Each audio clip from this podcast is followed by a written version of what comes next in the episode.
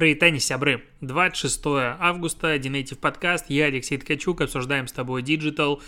И оказывается, что каждый третий специалист по пиару и маркетингу хочет сменить свою работу. Это, короче, представители рекламной индустрии Великобритании, Европе и Ближнем Востоке. Вот что сказали относительно своей работы в вопросе Hands Search. Вот, 29% хочет сменить работу, а 27%, а, точнее 29% хочет сменить работу, 27 хочет остаться. А, ну, как бы не показательная статистика, фигня какая-то. У меня есть уже статистика, я начал агрегировать и обрабатывать, который я собрал а, опрос, ну, по, по поводу рынка зарплат специалистов и всего остального. Там уже есть интересные данные. Я надеюсь, что в ближайшее время, не буду говорить точный срок, я закончу этот процесс, визуализирую, там, как обычно, очень много данных, а, почти 3000 анкет там, по-моему, собралось, и, короче, ну, надо потратить какое-то количество времени на работу. В прошлый раз у меня ушел, по-моему, месяц на то, чтобы собрать нормальную статистику, обработать, в этот, я надеюсь, справиться меньшей кровью. А, в Великобритании запретят таргетировать рекламу на детей. Короче, хотят власти запретить соцсетям, стриминговым сервисам, игровым площадкам отслеживать местоположение детей и таргетировать на них рекламу. Кроме того, они хотят дополнительно э, запретить автоматическое воспроизведение видео, потому что регулятор, вот типа великобританский, великобританский, можно так говорить, ну, короче, из Великобритании, считает, что эта функция побуждает несовершеннолетних больше проводить времени в интернете. И, соответственно, если ее отрубить, люди будут, не знаю, жить больше жизнью полноценной и гулять на улице. TikTok а, явно должен напрячься. Я не сильно понимаю, что это. То есть ты листаешь, следующий видос должен нажать на play. Ну, а давайте тогда надо будет решать задачу математическую каждый раз, когда ты хочешь запустить видео. Ну, потому что, чтобы еще неудобнее было. Но это какая-то странная тема. А по поводу того, чтобы не было рекламы направленной на детей, ну, тут смотря со скольки лет, потому что на части площадок там 16 лет нельзя таргетироваться, ну, до 16 лет нельзя таргетироваться, э, на всех основных площадках с 13 лет только можно регистрироваться. Короче, не сильно понятно, как этот запрет реально повлияет на, ну, вот на все. А вот в России, неожиданно, в России... Э, с таргетированной рекламой, возможно, что-то изменится. Короче, в Сколково предложили разрешить пользователям отключать таргетированную рекламу. Об этом пишет у нас Forbes. Эм, короче, было какое-то не знаю, круглый стол обсуждения, а, на который присутствовало большое количество компаний, Яндекс, Mail.ru Group, Ассоциация больших данных, и вот они а, там были э, и обсуждали, что там, Ростелеком, Мегафон и прочие ребята, что делать. И вот Сколково говорит о том, что, а, типа, пользователи, э, они не сильно рады тому, что за ними подглядывают, и, типа, для них часть пользователей считает, что вся та информация, которую площадки про них собирают, может использоваться не только для рекламы, а для еще каких-нибудь не знаю, странных серых делишек, чего-то такого. И поэтому, типа, юзер хочет сделать так, чтобы а, ну, за ним не ходила персонализированная реклама, и чтобы это отключить. И вот здесь вот, а, знаешь, вот Русский язык очень богатый и могучий, но люди, которые им пользуются, возможно, пользуются не всеми его возможностями. Потому что вот как человека, который читает заголовок а, с названием о том, что Сколково предлагает а, дать возможность пользователям отключать таргетированную рекламу, а, идет речь, что выключить таргетированную рекламу в принципе, а в социальных сетях реклама какая таргетирована, соответственно, чтобы человек не видел рекламу в принципе. Но здесь речь идет о том, чтобы перестать делать рекламу персонализированной. Ну, то есть чувствуешь, ну, разницу. Есть же слово персонализированная реклама, это качество рекламы, а таргетированная реклама – это формат рекламы. То есть вот здесь вот есть, ну, для людей, возможно, не сведущих, это одно и то же, но мы с тобой как бы уже боимся заголовка. Вот, но Сколково предлагает как раз-таки дать возможность человеку выбирать, будет у него реклама персонализированная, либо нет. И Apple, в принципе, по этому пути уже как бы пошла, и вот можно запрещать это все дело. А здесь речь как раз о том, чтобы была такая настройка на платформе. И Яндекс и остальные платформы считают это дело избыточным. И я вот тоже, честно говоря, считаю это дело избыточным, потому что а, аудитория типа за то, чтобы отключить рекламу и боится всего этого до момента, пока не начнется лить всякая, ну, в общем, обычная реклама, которую человек не хочет видеть. И он потом будет ругаться на маркетологов, что это вы мне такое показываете, а как по тебе понять? какую рекламу тебе показывать. Ну и одно дело, когда мы говорим про допустим, интереса, но персонализация включает, на мой взгляд, демографию, местоположение, возраст, ну, короче, большое количество данных. Соответственно, это будут просто сквозные кампании. И будет реклама как по телеку, типа, ага, понеслась. Прокладки, э, дезики, не знаю, детское питание, что-нибудь еще, а тебе 18 лет, и ты парень и очень актуальная реклама. Ну, в общем, не сильно это будет все классно. Кроме того, предлагают э, сделать, э, короче, в федеральном законе о рекламе не прописано, что такое очевидность рекламы, и поэтому предлагают внедрить понятие нативной рекламы, чтобы, короче, юзер мог четко понять, что перед ним нативная реклама, и чтобы площадки за этим следили. И вот и Яндекс, и я, мы вместе не понимаем, в данном случае на одной стороне, как можно внедрить понятие нативной рекламы. То есть реклама – это реклама. Реклама – это то, за что заплатили, чтобы ты какой-то транслировал э, сообщение, в котором есть рекламодатель. Ну, типа как, а, как ее, Дайнека или кто, по-моему, да, Дайнека а, прорекламировала а, выплаты пенсионерам и а, кому там еще, военнослужащий, по-моему, в преддверии выборов. Конкретно реклама, все очевидно, тут даже ничего не надо говорить, не надо ставить пометку нативная реклама. И так понятно, что человек своей совестью торгует. А, это такая отсылочка к моим сторис сегодняшним. Вот. Но если у нас появляется термин нативная реклама, как отделить мой пост, допустим, о том, что, а, не знаю, вот я, допустим, фотографируюсь с Лего. Является ли это нативной рекламой? Ну, в принципе, да. Платили мне за это? Нет. Есть какая-то у меня мотивация, кроме того, что это хобби? Нет. Ну, то есть, любое появление бренда в кадре, любое услуги, товары, компании, это уже в целом нативная реклама. Ну, то есть, вот по определению тому, который можно как-то выработать. А если там будет как какие-нибудь факторы, что тебе за это заплатили, ну так давайте оставим термин просто реклама. То есть реклама это то, за что заплатили, все остальное излишне. И вот, короче, такие странные э, ну, какие-то телодвижения, непонятно зачем это происходит. Но вот с другой стороны, Ростелеком предлагает э, разработать меры, которые, подожди, это какая-то фигня он предлагает, даже читать не буду, я не то вот, Мегафон сделал нормальное предложение усовершенствовать регулирование авторских и смежных прав а, и простимулировать а, развитие экосистемы цифровых технологий. А, речь про то, что если мы начнем за авторскими правами чуть лучше следить, это все будет более понятно и адекватно, ну, может быть, это будет работать все-таки лучше и круче, потому что ну, ладно, я про э, то, как э, ребята пытаются торговать моими курсами, расскажу, когда мы все-таки завершим эту эпопею. Я думаю, это будет либо интересный подкаст, либо это будет и статья, и подкаст, потому что там есть много всего, и когда ты начинаешь в это погружаться, думаешь, подождите, как это может быть? Вот это вот абсурд, он существует в этом мире? Да, он существует. И поэтому прокачать э, понятие авторских прав и их защиты не мешало бы очень сильно э, э, нам, как минимум в России. Вот. ВКонтакте запустила десктопное приложение для видеозвонков. Э, до, 1000, ой, до 2048 человек там может присутствовать. Приложение бесплатно, есть Windows, Mac, OS и даже Linux. Э, я давно про него не слышал, что им кто-то пользуется, но оказывается да. Э, и дальше говорят, что лимита на количество людей вообще не будет. Ну, то есть пока 2048, потом уберут.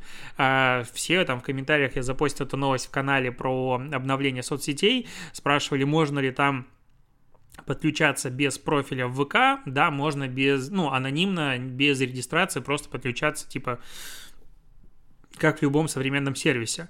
И в целом, если качество будет адекватно, я не вижу никакой проблемы попробовать использовать этот сервис, честно говоря, потому что у меня Zoom, он с меня списывает, по-моему, 18 долларов в месяц, и списывает с меня 18 долларов в месяц уже, наверное, полтора года или больше. И если подумать, сколько денег я потратил на Zoom – ну, как бы дофига. То есть подписка это, конечно, прекрасно, но, может быть, можно программу покупать как раньше. Ну, то есть она бы стоила долларов 20 или даже 100. Это было бы дешевле, чем каждый месяц столько платить. Да, я на нем зарабатываю как бы больше, потому что Zoom это консультации, Zoom это все созвоны, Zoom это важно. Но вот э, как бы, когда ты начинаешь пересчитывать в обратную сторону, сколько лего ты мог купить за эти деньги, становится, конечно, грустно. Так, Икея. Икея IKEA, как говорят на Западе, но я называю это IKEA, и по барабану мне, э, меняет подход к магазинам. В Шанхае и Вене они начали тестировать новые форматы магазинов и, э, короче, перестраиваются на онлайн э, покупки. Будут у них какие-то Makers Hub называется такая штука. Короче, там будут сотрудники помогать клиентам ремонтировать старые, создавать новые предметы. Короче, такой вот handmade полный. Но в Вене, короче, 26 августа пятиэтажный магазин, кафе на крыше и нет парковки я как-то так, типа, в смысле, парковки у нет, еще и 5 этажей. Но прикол в том, что ты ходишь там со сканером, типа, сканируешь, и вот тебе потом это доставят. Что-то большое, мелочь ты можешь с собой взять, а большое тебе доставят. И там не будет лабиринта, ты можешь ходить куда угодно. Ну, прям вот как в нормальном магазине.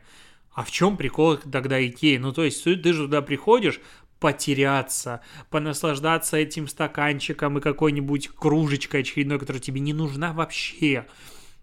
Но ты туда идешь. Знаешь, одно из самых приятных чувств после переезда в Питер, ну, то есть я из Минска же три там, года назад, кстати, не отметили мы три года назад э, переезда в Питер, я говорю тут Женя, которая рядом сидит, слушает мой подкаст. Так вот, при переезде в Питер самое приятное, одно из самых приятных чувств, это было пойти в Икею и купить все.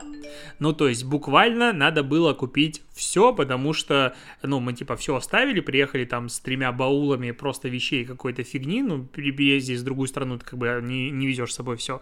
И в Икее ты просто закупался. Тебе надо было купить опять кружечки, опять тарелочки, опять, ну, короче, вот ты меня понимаешь. И это было кайфово, потому что в обычную жизнь ты приходишь, типа, ну, мне ничего не надо, давай купим свечки.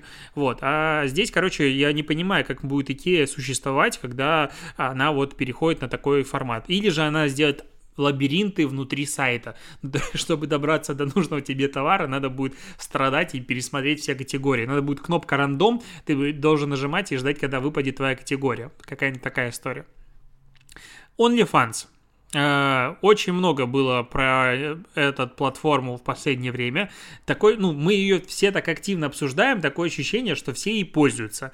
Лично я не пользуюсь, и ну, я как бы за, я на самом деле поддерживаю экономику креаторов, когда есть какой-то контент уникальный, за который ты платишь деньги и получаешь к нему доступ.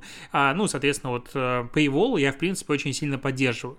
Но в данном случае я не сильно могу понять смысл, честно скажу, потому что, ну, есть же как бы огромный интернет бесплатного всего, ну, как бы вот прям гугли и смотри, что хочешь, а зачем за это платить? Ну, короче, ладно, это а, отдельный разговор, но э, OnlyFans решил все-таки не запрещать э, у себя на сайте сексуаль... контент сексуального характера, точнее, э, они, походу, там между собой договорились, потому что основное, как бы, откуда все это пошло, не потому что OnlyFans решил себя, как бы, убить и выстроить ногу, а потому что банки и, по-моему, MasterCard решили как бы начать все-таки контролировать, куда уходят деньги, и чтобы была полностью верификация, что это за люди, что это нормальный контент и так далее, и там нет э, подростков, потому что OnlyFans подростки пользовались достаточно активно, и как бы там было много несовершеннолетних по подставным паспортам или какому-то фотошопу. Вот.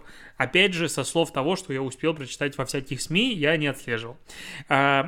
И вот сейчас OnlyFans говорит о том, что мы не будем внедрять те обновления, которые должны были сделать 5, 1 октября, мы договорились. Но э, если читать дальше, как бы вот кроме заявления, то, скорее всего, будет речь о том, что все-таки OnlyFans нашел способ ну и ему, видимо, пошли на уступки, как это можно разрулить, и будет модерировать очень жестко, будет а, верифицировать каждого человека, который регистрируется на платформе для того, чтобы выкладывать контент и так далее. Ну, короче, главная порно-трагедия, э, не знаю, вот последнего, последней недели, порно-сериал, за которым все следили, а, он разрешился пока хэппи-эндом. Так, появилась новость о том, что Airbus uh, представил концепт журнала с гибким OLED-дисплеем для просмотра фильмов на борту самолета. Такой заголовок, как прочитал на VC.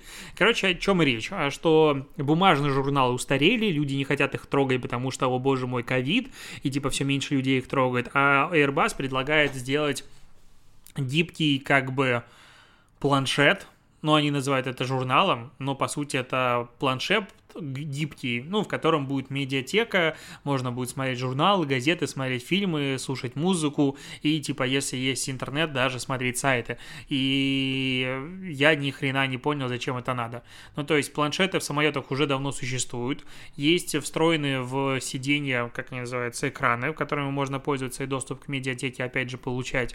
Это не новость а, нафига делать гибким этот журнал? Ну, то есть, чтобы его сломали, ну, это же как бы вещь, чем менее, ну, чем больше она гнется, тем с большей вероятностью ее сломают. Там будут какие-нибудь правила использования, что типа если ты сломал какой-нибудь, сразу же будет пиликать, и ты должен будешь заплатить косты, или как это будет работать. Ну, то есть, вот я прям не верю, что этот концепт, он хоть как-то жизнеспособен. Кроме того, Опять же, ничто не мешает мне иметь медиаэкран и иметь журнал. Одно другому не мешает. Я хочу почитать бумагу, я хочу посмотреть в экран. Ну, как бы книги, они вроде бы как припали в количестве тиражей и все остальное. С другой стороны, по-моему, начали возвращаться обратно, и людям нормально читать бумагу. Я покупаю дофига сейчас книг. Находилось бы время на их прочитывание, да, это другое, но покупаю, мне нравится, что они у меня стоят. Такая тема. TikTok начал удалять контент про криптовалют YouTube, потому что у них новая политика по брендированному контенту. Короче, если ты публикуешь сейчас какой-то контент на тему э, финансовых услуг, э, вот, э, или криптовалюты, то там должна быть пометка о брендированном контенте. Типа считается, что ты не можешь просто так от, по, чисто, по доброте душевной рассказывать про крипту или какие-нибудь там, не знаю, кредиты или что-то еще, это 100% реклама. А так как TikTok, как бы платформа, которая изначально, ну, хотела получать какой-то кэшбэк или участвовать в любых э, рекламных интеграциях у блогеров, она вот требует брендированный контент, и все это дело удаляет, алгоритмы у них очень и очень а, в этом плане мощные. А, это вот, кстати, нашему Сколково надо купить алгоритмы ТикТока, чтобы выявлять нативную рекламу. А, так, российский экологический оператор выпустил новый ролик э, про бытовые отходы. В этот раз, ну, в прошлый раз мы с тобой обсуждали Ивана Грозного и пластиковую бутылку, это был прикольный ролик. А в этот раз э, спрашивают вначале, если бы ты захотел увидеть почти разложившуюся алюминиевую банку, э, типа сколько бы лет назад надо было отмотать ролик. И мы попадаем в 1703 год, что эту бутылку, банку должен был бы выбросить э, Петр Первый. И ролик не прикольный. Если первый был крутой, то тут идея, во-первых, повторяется, а во-вторых, э, ну, юморка очень сильно не хватает. Это печально. Вот. Еще дополнительно в России запретили звуковую рекламу, но, правда, только на зданиях. Ну, как бы, типа, можно ходить с э, колонкой, но на здании повесить эту колонку, как бы, извините меня, нельзя. Вот. А, что еще? Инстаграм рассказал о том, как работает его алгоритм э, поиска ничего нового, честно говоря, потому что, ну, мы, в принципе, это и все и так знали, понимали, просто не верифицировали то, о чем мы догадывались, назовем это так. Хотя сейчас будет рассказывать о том, что мы узнали алгоритм поиска. А, персонализирована выдача поисковая профилей, хэштегов, всего остального, то есть на основе твоих связей, на основе того, что ты лайкаешь, на основе того, что лайкают твои друзья, вот какая-то такая создается а, структура, чтобы делать тебе релевантный контент, соответственно, не совсем корректно сравнивать, а, кто на первом позиции, ну, как, ну, не знаю, по запросу типа маникюр Питер. Вот по такому э, запросу типа будут разные, по идее, у разных людей разные профили отображаться в самом начале. Вот. И э, еще дополнительное, что если ты взаимодействовал с каким-то профилем из тех, которых ты ищешь раньше, то он тебе будет опять же показываться вверху. Но если профилей выдачи по ключевому слову получается очень много, то будет дополнительно учитываться еще и чужая активность. Вот я не сильно понимаю пункт э, число переходов, а это речь из поиска или откуда, ну, непонятно, что значит число переходов, но остальное все достаточно понятно. Лайки, репосты, подписчики, конкурирующие профили или, лай, или хэштегов, или делоточек, всего потом, такого, типа это все агрегируется и показывается самые популярные, по сути, профили с самой большой вовлеченностью а, с аудиторией и внешней аудиторией, и вот все такое. Ну, как бы, так это можно сказать. Кроме того, а, выкатывают они ну, по идее, э, или начинают тестировать, не совсем понятно. Ну, короче, работают над контекстным поиском, то есть ты ищешь, допустим, космос, слово, и тебе будут показывать посты, которые содержат космос. Вот такая история. А, пока только, опять же, на английском. Надеюсь, что когда все-таки русский язык добавится, я очень сильно а, верю в том, что они это будут а, развивать и прокачивать именно контекстный поиск, чтобы хороший контент, он мог жить а, чуть дольше, чем просто там выложил, и 10-12 часов он провел, и дальше, а, и дальше надо публиковать новый контент какой-то. Вот. А, и последняя новость про Южную Корею, потому что в Южной Корее, а, а, очевидно, южнокорейский парламент проголосовал в среду за рекомендацию внесения поправок в закон, а, который ну, является первым шагом на пути к запрету для Гугла и Apple принудительного взимания комиссии с разработчиков ну, приложений и все остальное за покупку в приложениях. Об этом пишет канал AdMeToo. Вот, и это реально большая такая ну, во-первых, Южная Корея огромная экономика и супер, супер диджитализирована, и тот же Samsung, который лидер среди Android, насколько я понимаю, смартфонов и всей Android-семьи, находится там. И, соответственно, сейчас э, предлагается, что э, эта поправка будет запрещать операторам магазинов, то есть Apple и Google, э, который занимает доминирующее положение на рынке, навязывать платежные системы поставщикам контента и ненадлежащим образом, это в кавычках, откладывать рассмотрение или удаление мобильного контента с рынка приложений. То есть, если смотреть, что происходит, это, в принципе, и в сторону Facebook очень сильно двигается. Кстати, вот YouTube почему-то никто не трогает в этом плане. Все время э, претензии летят в Facebook, в Google, как э, с точки зрения Android-платформы держателя и в Apple.